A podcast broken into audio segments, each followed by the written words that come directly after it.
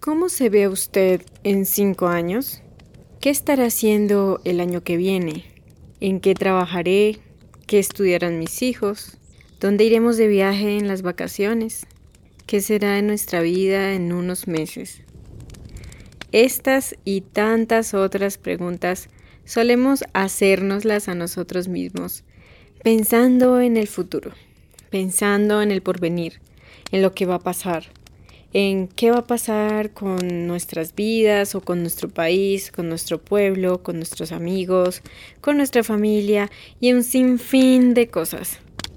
Pero si no andamos en el futuro inmersos por completo, también es común que estemos pensando si tan solo hubiera hecho esto o aquello, si no hubiera hecho tal cosa, si esa persona tan solo hubiera cambiado de decisión a última hora, ¿por qué no pude aprovechar esa oportunidad?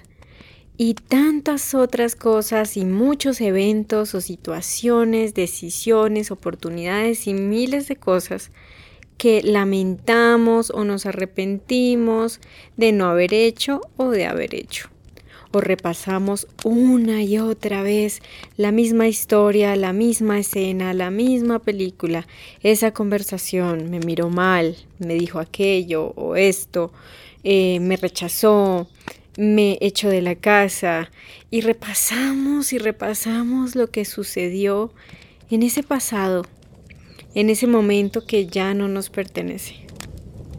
Y bueno, tenemos que admitir que muchísimas veces nos amargamos más el día, nos amargamos mucho más el rato, em, pensando en el futuro o pensando en el pasado.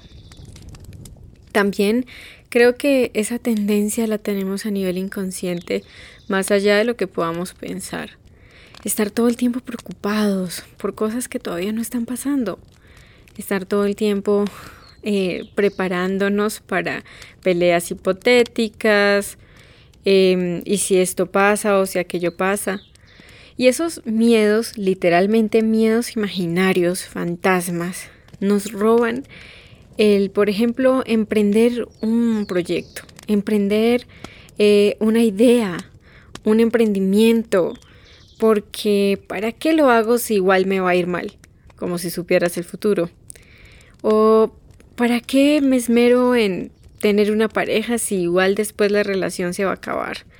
¿O para qué voy a salir con ese chico o con esa chica si al final todos me dicen que no, todas me rechazan y nunca lo logro? Como que también nos preparamos para el fracaso, para cosas que realmente no sabemos si van a pasar. O también eh, decidimos seguir aferrándonos al pasado seguir aferrándonos a lo que no pudo ser, a lo que fue y bueno, un sinfín de cosas. Como les decía, todas estas ambivalencias y contradicciones que tenemos en nuestro día a día, en nuestro diálogo interno, en ese diálogo mental con nosotros mismos, entretejiendo todas esas eh, elocubraciones, sin duda también eh, empezamos a transmitirles ese ejemplo a los más pequeños. Yo recuerdo mucho cuando estábamos eh, almorzando o comiendo, mi papá usualmente me decía, bueno, ¿qué vamos a hacer mañana de comer? ¿O qué vamos a hacer esta noche de cenar? ¿O qué vamos a...? Mm, alguna cosa seguía después de esa pregunta. Y yo una vez pensaba y decía, bueno, ¿Por qué cuando él está comiendo en ese instante tiene su plato de comida de la, de la, de lo que sea que uno estuviera comiendo, el desayuno, el almuerzo o la cena? ¿Por qué siempre está pensando en el siguiente turno o en el siguiente día? ¿Por qué no disfrutará la comida que tiene enfrente? Si se está en este momento comiendo lo que tiene enfrente, ¿por qué está preguntando por lo que va a venir? Y a veces creo que haciendo conciencia me estresaba mucho. Eh, yo era muy niña o era adolescente, pero pensaba, ay, sí, como cuando tus padres dicen algo y es como la última palabra, es como un dogma todo lo que ellos dicen, pues claro, me estresaba como, ¿qué vamos a hacer? ¿Qué, qué, qué habrá de comer? ¿O será que tendremos todos los ingredientes? Sé que es un ejemplo pequeño, pero para uno como niño es algo muy grande. Y sin duda, pues sí, teníamos la comida o podríamos, no sé, recurrir a otras ideas. Pero siempre creo que a través de esto tan repetitivo, mi papá inconscientemente me generó siempre estar pensando en el futuro, estar pensando en lo que va a venir, en lo que va a pasar. Y yo creo que como todo en la vida es necesario tener un sano equilibrio. No significa que no tengamos que prepararnos y prever cosas a futuro, no sé, un seguro o comprar, hacer nuestras compras de comida, de alimentos, de ahorrarlos, etcétera, ¿no? Pero tampoco se trata de tratar de controlarlo todo, absolutamente todo. Eh, y yo empecé así también como a aprender esto y a la larga no disfrutábamos la comida que teníamos enfrente porque estábamos pensando automáticamente en esa siguiente receta imaginaria que fuéramos a preparar en casa. Y bueno, pues eso es lo que quiero trabajar y compartir en esta reflexión de hoy. Mm, hay una frase fantástica con la que quiero terminar, que es de Buda, que dijo eh, esta persona en el pasado lo siguiente. No te quedes en el pasado. No sueñes con el futuro. Concentra tu mente en el presente. Concentra tu mente en el presente. Esa es la idea principal de esta reflexión que sabiamente este gran personaje en todo su tiempo que estuvo aquí con nosotros en la Tierra nos regaló este gran pensamiento. Concentra tu mente en el presente. Cuando te descubras a ti mismo, a ti misma, supremamente estresado por lo que va a pasar, estresado por lo que va a suceder, si ya has hecho tu parte, has previsto lo que puedes hacer desde ti, lo que puedas hacer, lo que te corresponde además, no lo que corresponde a otra persona, y estés previendo, estés alistando todo, pero hay un límite, ¿no? Cuando ya llega un punto en el que no puedes hacer más, pues y estés obsesionado con el futuro, estés obsesionada pensando en sí qué pasa si no hay aquello y qué pasa si no hay esto y qué pasa y si no pues hay tantas cosas, ¿no? Y si no me caso y si no encuentro trabajo y creo que toda la vida humana es así, ¿no? Nace un niño y bueno, y cuando va a entrar a estudiar y luego entra a estudiar y bueno, ¿qué profesional va a ser este niño, esta niña? Por fin entra a estudiar una profesión, una carrera. Bueno, ¿cuándo se va a graduar? Cuando ya está próximo a graduarse de un profesional.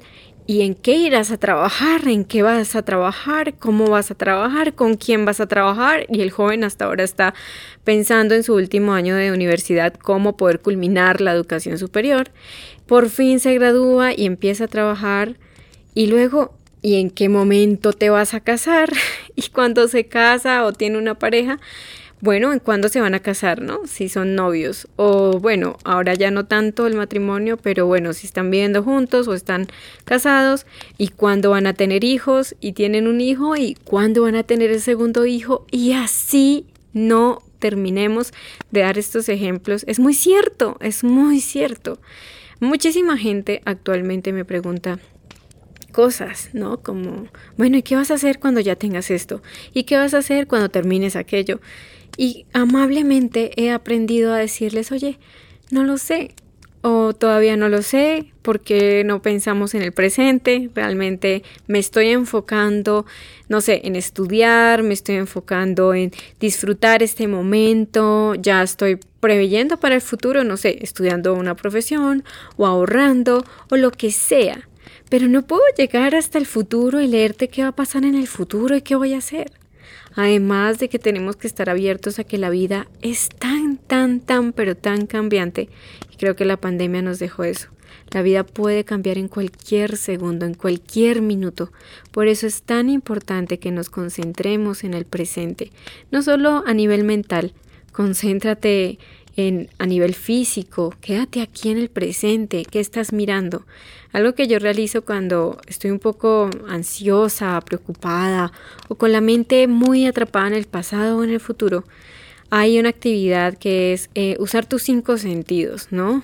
En este momento, ¿qué estoy viendo? En este momento, ¿qué estás escuchando? En este momento, ¿qué estás saboreando? en este momento que estás tocando. Y así, esa es la idea, que puedas eh, aterrizarte en el presente. Concéntrate, disfruta y degusta este momento del aquí y el ahora. Esa es mi invitación para ti en este día. Y si es necesario, invita también a los demás que se concentren en el presente. Em, también sucede mucho cuando inicia el fin de semana y, ay, el lunes me toca hacer esto y aquello.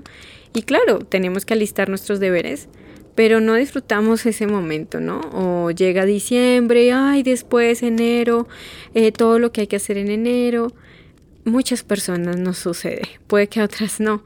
Y asimismo, en sentido contrario, en el pasado. Estar en el pasado con tantas cosas, o escuchamos a personas que se siguen quejando de lo que les hicieron hace 10 años, hace 20 años, y creo que podemos aprender mucho de eso. Bueno, gracias por haberme escuchado en el episodio de hoy, espero que te haya gustado bastante. Nosotros nos seguimos escuchando aquí en Píldoras Ataraxia. Conoce mucho más sobre mente y relaciones sanas en el canal de YouTube Sonia Ataraxia y encuéntrame en Instagram y Twitter como Sonia-Ataraxia.